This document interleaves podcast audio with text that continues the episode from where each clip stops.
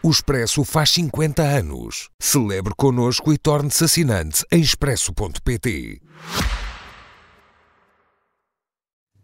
Estamos de regresso nesta edição especial centrada na Comissão Parlamentar de Inquérito à TAP e está agora nesta edição o painel do Linhas Vermelhas de hoje com Pedro Delgado Alves, Miguel Morgado. Meus senhores, boa noite, bem-vindos. Pedro, e face ao que ouvimos e estamos ainda a ouvir nesta segunda audição de hoje, como é que fica o governo?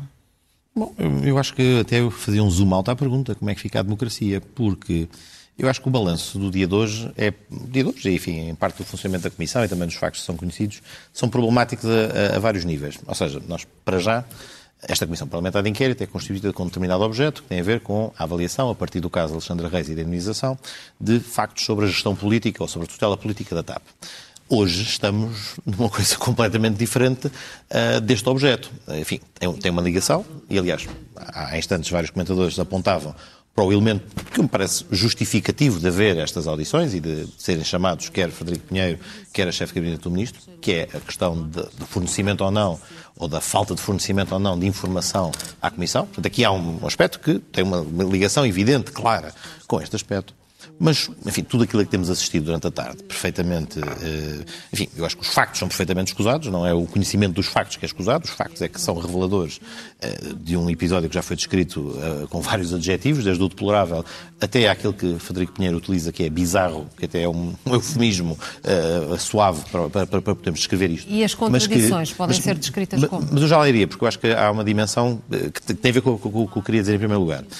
E, de facto, estamos perante uma Comissão Parlamentar de Inquérito que tem por objeto e tem uma lógica de comissões parlamentares de inquérito para avaliar o funcionamento da administração em determinadas matérias. E, na prática, o que estamos a assistir é algo em que a, a, a Comissão quase que está a assumir que tem funções de arbitrar ou tomar decisões sobre um litígio evidente, natureza do fim de uma relação profissional, de, de, que demonstra falhas graves de funcionamento do, de um gabinete ministerial, que depois se ramifica em todos aqueles episódios daquela noite que têm vindo a ser relatados, mas que tem muito pouco a ver com aquilo que deve ser a, a, a missão, a tarefa e até a capacidade que uma Comissão Parlamentar de Inquérito tem para desenvolver a sua missão. Por exemplo, dois ou três aspectos.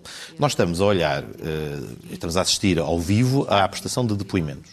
De depoimentos que muitas vezes são referidos como depoimentos testemunhais, por assim dizer, mas como eu li até de um, de um antigo colega meu que sublinhava isto numa rede social hoje, na verdade estamos a ver é uma coisa diferente, são depoimentos de parte. Ou seja, estamos a ouvir a narrativa de uma pessoa que é uma das partes envolvidas e que, naturalmente, descreve os factos de acordo com como os qualifica, e amanhã ouvirei, aliás, estamos a ouvir eh, enfim, a audição que está a decorrer da chefe de gabinete, que é outro depoimento de parte, por assim dizer, que dá, relativamente aos mesmos factos, a sua qualificação, enfatiza um, enfatiza outros, mas verdadeiramente não estamos a tratar o aspecto para os quais se constituem comissões parlamentares de inquérito e que é a avaliação da, da, da, da atuação do governo. E, e, o problema que isto coloca, eh, daí eu ter começado por falar do problema que isto coloca para a democracia, é que uma comissão parlamentar de inquérito não tem as condições, os apetrechos jurídicos, as características que um tribunal tem para, fazer, para tomar estas decisões. A imparcialidade, a, a, a, independência que é própria da função de julgar, que obviamente uma comissão não tem, porque uma comissão é, uma, é, um, é um objeto político, que obviamente quer escrutinar como correu politicamente na TAP e que, com legitimidade,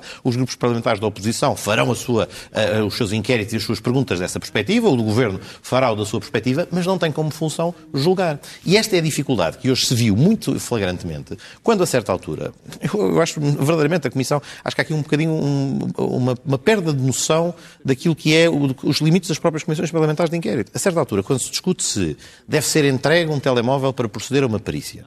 Ora, uma comissão parlamentar de inquérito, apesar de vir na lei, na Constituição, que dispõe das faculdades da investigação criminal, também ela é clara da nota de que uma comissão parlamentar de inquérito não tem os poderes de um juiz. Não se pode substituir um juiz para ordenar um conjunto de diligências que só num contexto muito balizado por ser um órgão com independência, com imparcialidade, não politizado, e não estou a criticar a Comissão Parlamentar de Inquérito por ser politizada, é da sua natureza, é assim que deve ser. Mas por isso mesmo, aquilo que estamos a assistir hoje, também dessa perspectiva do prestígio da instituição parlamentar, não ajuda aos cidadãos perceberem o que é que uma Comissão Parlamentar de Inquérito fará ou pode fazer. E depois, obviamente, a filtragem inevitável que a transmissão em direto produz. Estamos todos a comentar uh, depoimentos que vão ter lugar. Quando se estivéssemos perante a ponderação de vida de um tribunal, todas as partes, todas as testemunhas são ouvidas, há um contexto diferente para estas inquirições e, obviamente, no final, tudo reunido, haverá conclusões. Mas hoje, mas hoje vamos... foram-nos dadas informações também de matéria criminal. Era isso, mas eu, eu, não queria, eu não queria depois... Já lá, já já lá iremos. Porque eu, queria comentar a pergunta, que era das contradições, hum. que era o outro aspecto que eu acho também importante, uh, e acho que podemos falar disso também, porque também ocorreu hoje, que tem a ver com esta uh, dimensão que foi, foi focada há bocado, até né, no hum. comentário da David Inês, sobre, sobre o SIS e sobre a legitimidade dessa intervenção, porque a Ministra da Justiça também esteve hoje de manhã no Parlamento, uh, na primeira comissão, e eu acho que era importante E já vamos, já vamos escrutinar isso, Pedro, mas antes... Miguel, o que, é que, o que é que fica evidente do dia de hoje e qual o nível de gravidade das informações que temos vindo a receber desta audição? Desde o início que o processo TAP, que é muito anterior a esta comissão de inquérito, é uma espécie de fuga para a frente dos ministros envolvidos, dos secretários de Estado envolvidos, do primeiro-ministro envolvido, de mentiras atrás de mentiras que têm de ser cobertas por novas mentiras. É por isso que a Comissão de Inquérito agora está a discutir telemóveis e computadores. É só por isso. Não é por mais razão nenhuma. Porque a maneira como os responsáveis políticos por este desastre, chamado TAP, desde a reversão da privatização, até à nacionalização, até ao plano de reestruturação, até ao despedimento de Alexandre Reis, até às mentiras de João Galamba, Fernando Medina, Pedro Nuno Santos, ao longo destes anos todos, eh, é que isto só é coberto por mentiras, por novas mentiras. E é à medida que se vão descobrindo as novas mentiras, que os responsáveis políticos são chamados a responder por essas mentiras. E essas mentiras vão-se descobrindo. Por exemplo, hoje, mesmo antes de falar o ex-assessor do gabinete, foi exposta mais uma mentira, neste caso do, do, ministro João Galamba. A ministra da Justiça disse, contou a versão do tal telefonema que João Galamba terá feito na tal noite dos acontecimentos. João Galamba disse perante o país todo, numa conferência de imprensa que, pelos vistos, esteve recheada de mentiras, uma das coisas que disse foi que é com o Ministro da Justiça que ele discute a intervenção do SIS e da Polícia Judiciária. A Ministra da Justiça hoje disse não. Eu não falei isso com, com ele, falei sobre a Polícia Judiciária, o SIS não. Portanto, isto é um padrão de conduta, é um padrão do modo como se governa. Aliás, eu tenho a tese que se nós fizéssemos momentos de escrutínio deste tipo aos governos de António Costa desde o final de 2015, era isto que íamos encontrar sempre. Até porque isto aconteceu noutras comissões de inquérito. Uh, esta ideia de que esta comissão de inquérito é uma destruição, uma, uma corrupção, uma degeneração da missão autêntica das comissões parlamentares ou do Parlamento como um todo, é uma ficção. É uma ficção por duas razões. Primeiro, porque historicamente a função dos parlamentos foi sempre não só exprimir consentimento popular, não foi só institucionalizar um mecanismo da representação foi sempre proporcionar a organização da discussão pública, dos assuntos públicos e, muito importante, dar publicidade. De onde é que vinha esta insistência desde o século XIX até hoje de fazer dos parlamentos o foco da publicidade, de tornar público? Porque é da natureza dos governos agirem secretamente. E, portanto, não haverá um governo da liberdade não haverá um Estado de Direito se não houver uma instância soberana, um órgão de soberania, que possa lançar luz sobre aquilo que os governos querem manter no escuro. Ora, o que nós vemos é que sistematicamente nos assuntos-chave, não estamos a falar de assuntos de sumenos importância, nos assuntos-chave, os governos de António Costa são pautados por este modo de conduta. Obscurecer e, assim que há luz, mentir. Mentir e continuar a mentir daí em diante. Uh, esta comissão de inquérito é diferente das outras? Não. Eu já disse aqui, já, eu estive envolvido em, em, algumas comissões de inquérito, nomeadamente sobre a banca. Houve, houve ministros que mentiram nessas comissões de inquérito. Mentiram e foram expostos nessa mentira. E na altura, eu recordo, por exemplo, houve uma, uma comissão de inquérito relativamente à recapitalização, ao processo de recapitalização da Caixa Geral de Depósitos. E no decurso dos trabalhos dessa comissão de inquérito, descobriu-se que o ministro, na altura ministro das Finanças, Mário Centeno, tinha feito, tinha proposto ilegalidades ao futuro CEO da Caixa de Depósitos. E então isso tornou-se um assunto premente, a tal ponto que, como a Geringonça na altura tinha a maioria parlamentar e queria ver se contornava ali o problema, teve-se de criar outra comissão de inquérito paralela à, à primeira para se falar nisso. É um absurdo que no decurso de uma investigação que é uma investigação parlamentar. Não é uma investigação judicial o que está aqui em causa, é uma investigação parlamentar, que tem elementos que são eminentemente políticos, mas dependem do apuramento da verdade factual. É evidente que a partir do momento em que eh, se descobrem coisas da maior gravidade, e neste caso não é só sabermos que há um gabinete de um ministério, como disse o David Diniz, totalmente disfuncional, Portanto, o ministro não tem, não tem condições para continuar ministro. Não é só por ter mentido e por hoje em dia servir como uma, uma pedra da calçada de arremesso do Primeiro-Ministro contra o Presidente da República. Ele não tem condições para ser Ministro das Infraestruturas pelas razões que nós vemos. Pelas razões que nós vemos. Ao mesmo tempo, o depoimento, e nós estamos aqui, portanto, versões conflituantes, totalmente contraditórias Distintas. dos factos. Portanto, eu espero que desta vez, ao contrário do que aconteceu no passado em comissões de inquérito, onde foram expostas mentiras graves dos depoentes nas comissões de inquérito, eu espero que desta vez, onde é patente perante o povo português inteiro de que alguém está a mentir e muito, que essa mentira não passe ilesa. Desta vez não pode acontecer. Agora, é interessante que no depoimento de Federico Pinheiro, independentemente agora de saber se ele é que tem razão na, na versão dos factos ou agora a chefe de gabinete eh, do ministro João Galamba, que vale a pena dizer. É uma chefe de gabinete veterana da política socialista. Ela não chegou cá hoje. Aliás, ela estava a responder quando é que chegou às funções públicas governamentais, em 1996. Era uma mulher forte na presença do Conselho de Ministros nos governos de José Sócrates. Portanto, ela sabe muito bem o que está a fazer politicamente, não é administrativamente. Não é uma testemunha factual que tem mais credibilidade que o, que o adjunto. Pelo contrário, ela está a fazer um depoimento de cobertura política do ministro. Agora, houve um aspecto interessante que vale a pena discutir, eh, que é levantado por Frederico Pinheiro, independentemente agora da veracidade factual Que é do depoimento dele ou dela. E que é este. Ele descreve um processo político que é movido contra ele, pessoalmente, individualmente, que é, uma vez mais, corresponde ao padrão de governação dos governos de António Costa. E é muito simples. Eu já identifiquei aqui alguns dos nossos programas. Quando o governo tem um problema e há um adversário político que democraticamente suscita o problema, ele é tratado como, se dizia antigamente, o inimigo do povo. E então é mobilizado aquilo que Frederico Pinheiro chamou uma máquina, uma máquina de comunicação, uma máquina de repressão individual, que neste caso pode ter batido nos limites do Estado de Direito, que é, que é a utilização do SIS. Porque se há coisa que nós agora sabemos é que há, houve um cidadão português que tem os mesmos direitos que todos os outros, que nós os três temos aqui, as mesmas liberdades, e foi intimidado ilegalmente pelas secretas. Isso aconteceu. E aconteceu, vamos ver se não vamos concluir, porque as secretas estavam ao lado de uma, de uma, de uma interpretação totalmente politizada de quais eram as suas funções. Portanto, a gravidade de tudo o que se tem descoberto. Há, um- há um- uma expressão inglesa que, é, que diz assim: The gift that keeps on giving. Mal traduzida, é uma espécie de fonte que está sempre a jorrar água nova. É o caso da TAP e não é, por- não, é um, não é um acidente, não é acidental, não é porque haja má vontade. Veja-se bem, só, só para acabar com este, com este detalhe. A meio da inquirição de- ah, do depoimento do Frederico eh, Pinheiro, esta senhora que está agora a depor, chefe de gabinete, juntamente com mais três membros do gabinete dela, faz chegar um comunicado aos órgãos de comunicação social a desmentir, ela que vai tá, a horas de Queria entrar tarde, para depor. sim. Já, já isso é do outro mundo. Mas ela faz questão de querer desmentir o depoimento do Frederico Pinheiro sobre um aspecto particular. Um aspecto que termina na ameaça de divulgação de imagens das câmaras de segurança para divulgar como ele está eh, a faltar à verdade, à verdade factual. Ora, mal ela começa a depor, nas primeiras perguntas dos primeiros deputados, não sei se foi do Bruno Dias do PCP, se foi do Pedro Filipe Soares do, do Bloco de Esquerda, ou do Bernardo Blanco do, do Liberal, agora os três primeiros, agora não sei qual dos é que foi, ela teve de reconhecer que a Câmara de Segurança no país onde os acontecimentos tiveram lugar, estava a afinal estava variada, ela tinha consciência disso.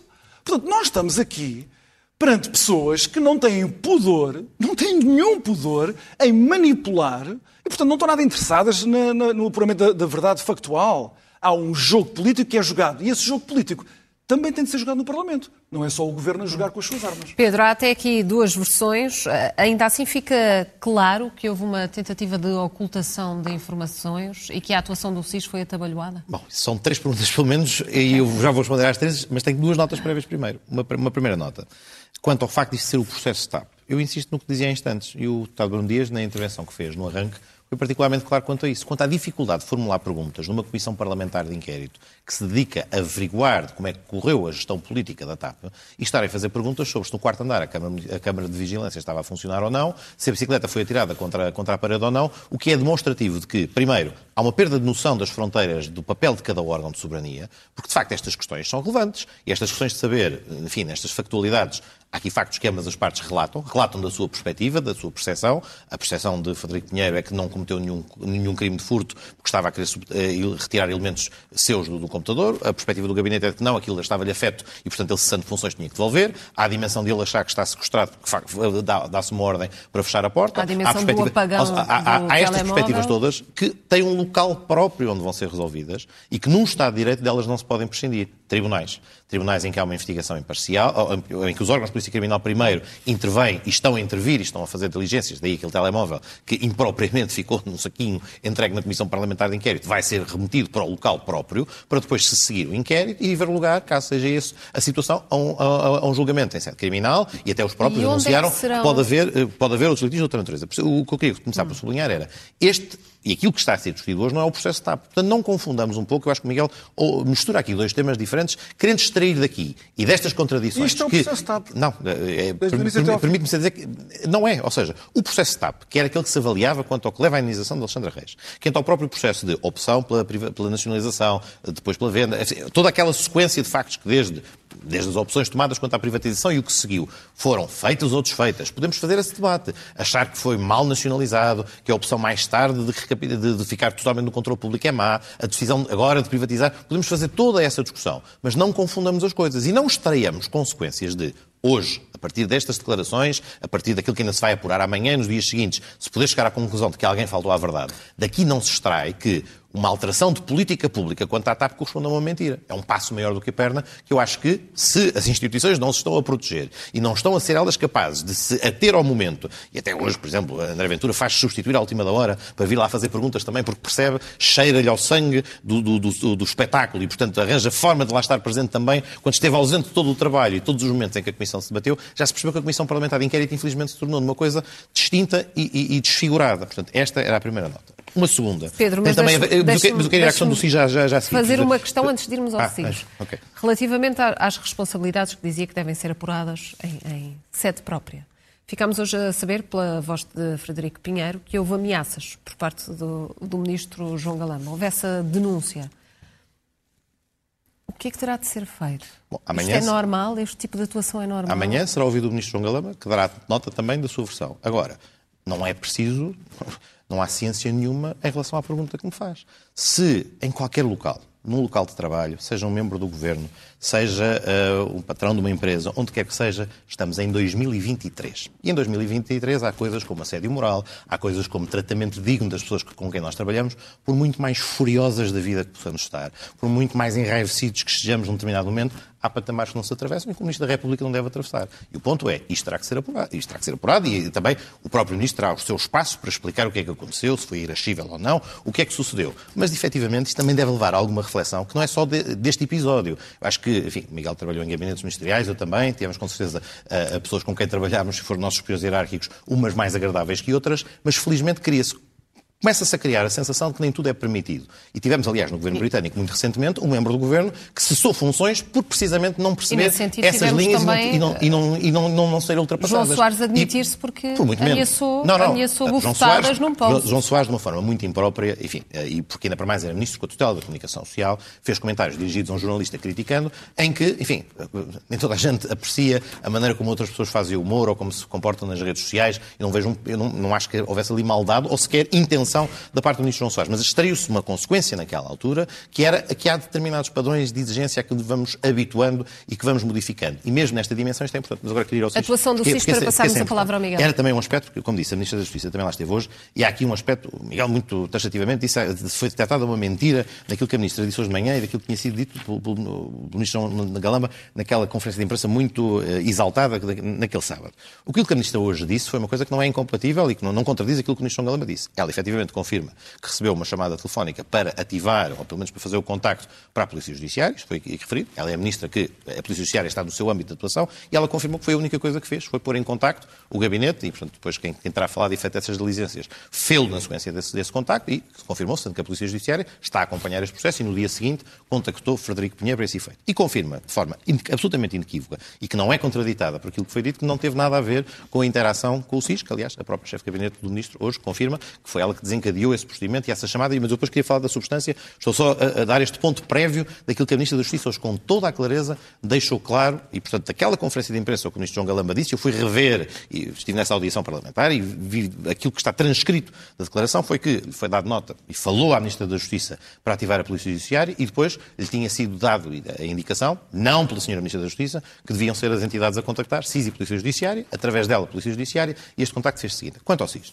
Ora, em primeiro lugar, há um aspecto que é absolutamente importante que fique claro. Duas notas que aqui também às vezes podem trazer mais confusão ao tema. Não, ele já é suficientemente grave e problemático sem colocarmos camadas adicionais de problematização.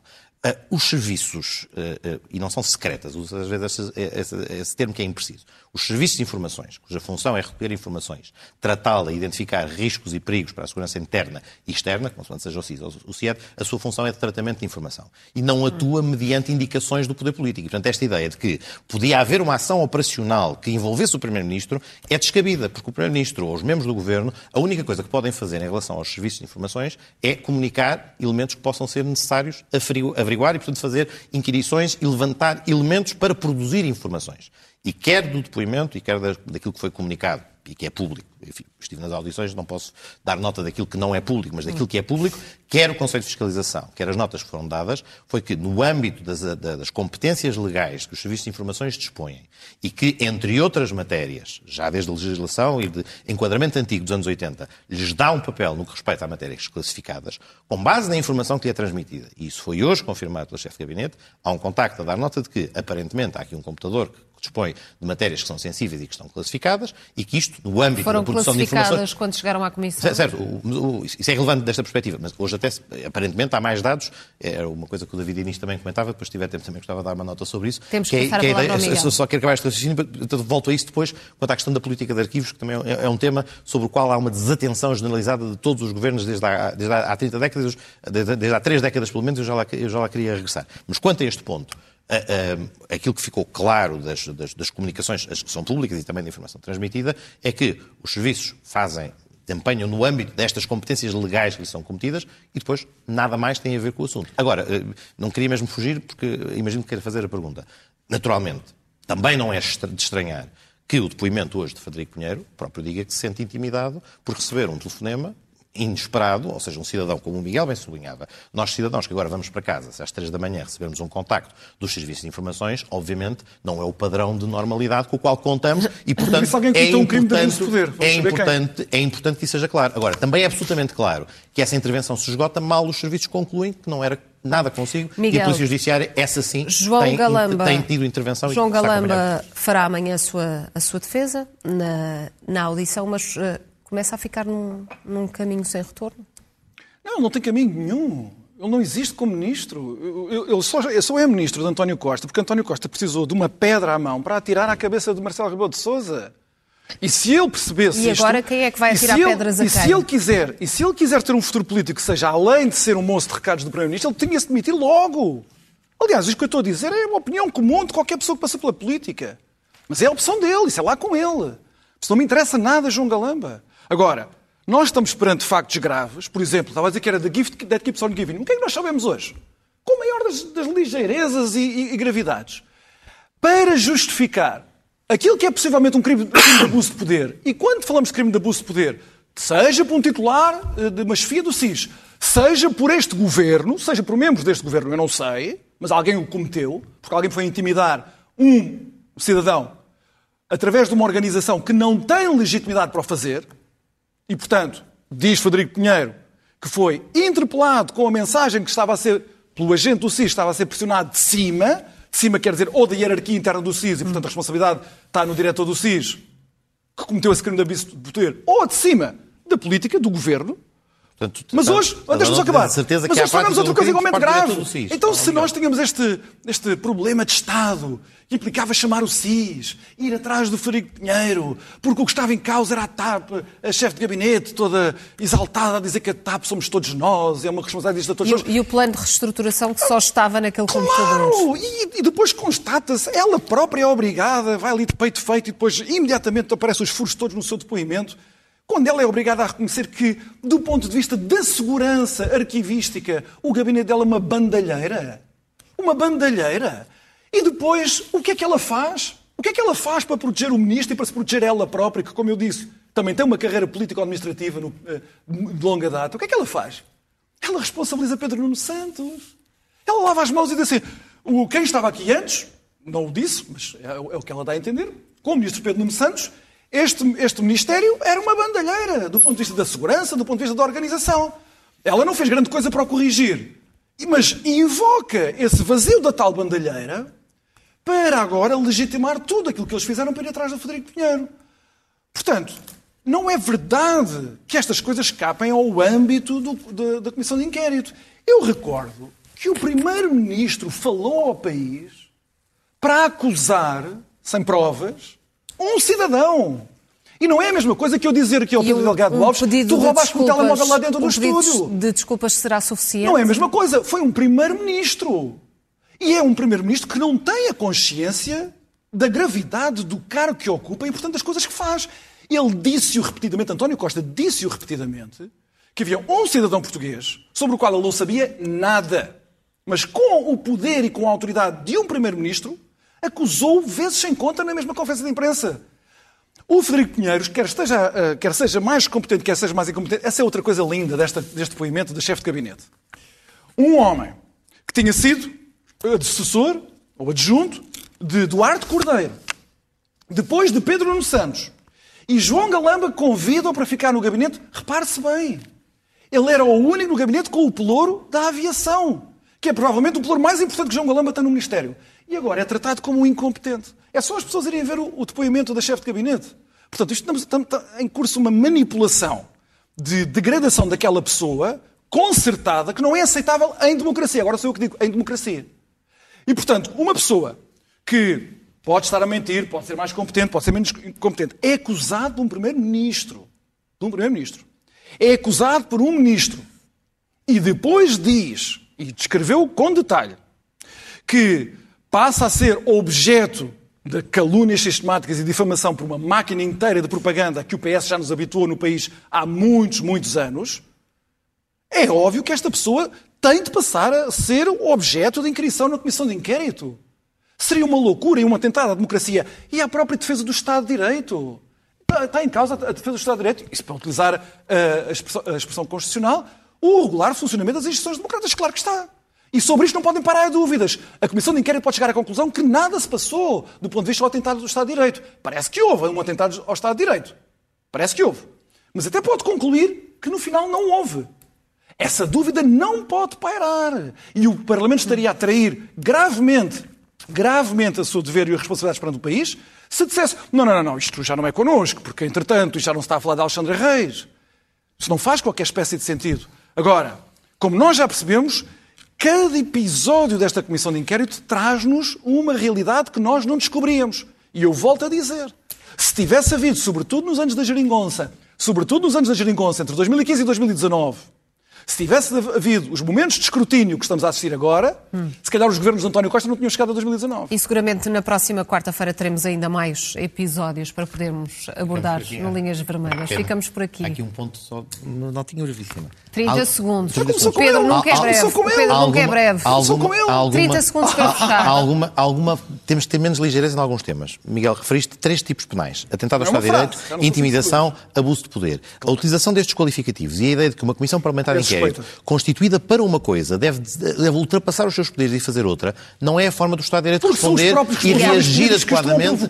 São os membros do Parlamento sistematicamente. E, rebenta com aquilo que são as fórmulas constitucionais e as então diga só Primeiro-Ministro e aos Ministros para pararem de mentir existem, e dizer a verdade aos existem portugueses. fórmulas Acaba logo a Comissão de Inquérito. dão melhores resultados do que a, agora, a, a, agora, agora sim temos mesmo que fechar. Miguel Morgado, Pedro Delgado Alves, boa noite, obrigada e até para a semana. Fazemos agora mais um curtíssimo intervalo. Continue connosco, até já.